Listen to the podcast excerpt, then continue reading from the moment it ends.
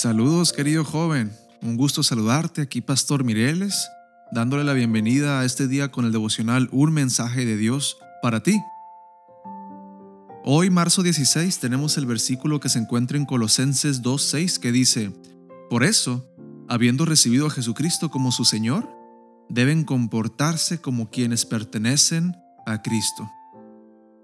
Y el título es El compañero flexible. Ser cristianos implica más que una decisión que tomamos solo una vez en la vida. Es un estilo de vida que requiere compromiso y constancia diaria. Muchos se olvidan de esto y por esto toman una decisión apresurada que no sostiene en el tiempo. Elena de White expresa que no importa cuán completa haya sido nuestra consagración, cuando nos convirtamos, no nos servirá de nada a menos que lo renovemos diariamente.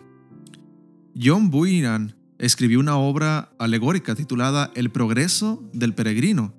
Ahí, él ilustra un aspecto de la vida cristiana mediante un personaje llamado flexible, inconsistente en algunas traducciones.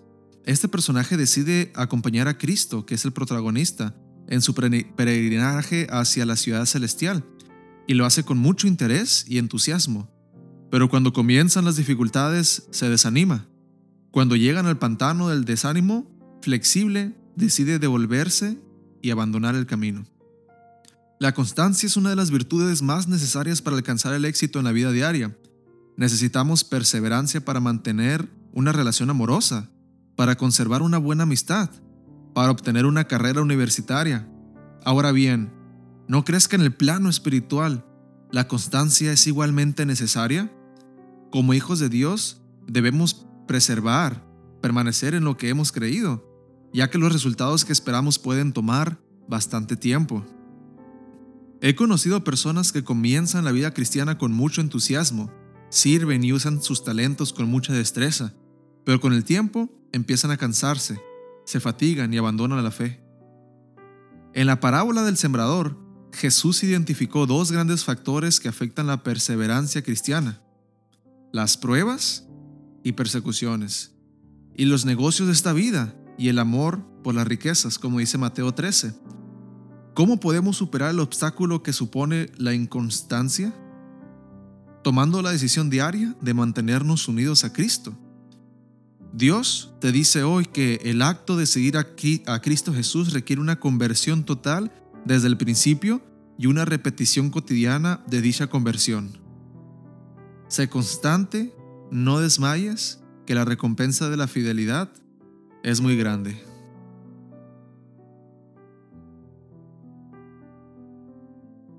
Miren jóvenes, la verdad es que en un mundo lleno de distracciones, que ha sido moldeado por los últimos cientos de años por el, enemigo mismo, para que el hombre sea distraído, para que el hombre no dé tiempo a Dios.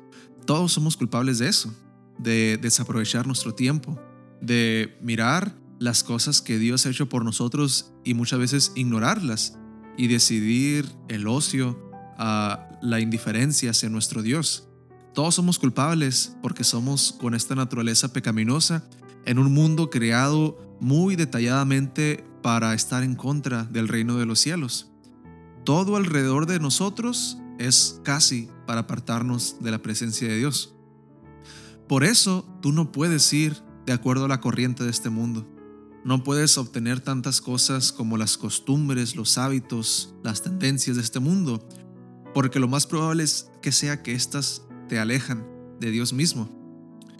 Esta mañana, el devocional trató de explicar la manera en cómo tú tienes que correr en contra de esa corriente, ignorar las cosas de este mundo, las aguas contaminadas, la basura que este mundo te tiene que ofrecer, y abrazar lo eterno, lo que sí tiene importancia, Así que hoy te motivo, joven, a que hagas todo por permanecer en Cristo, que esa conversión que tuviste hace años atrás, ese primer amor que hoy tal vez ya no es el primer amor, que hoy pueda ser renovado, que entiendas que cada mañana tiene que volver a renovar esos votos que tú hiciste.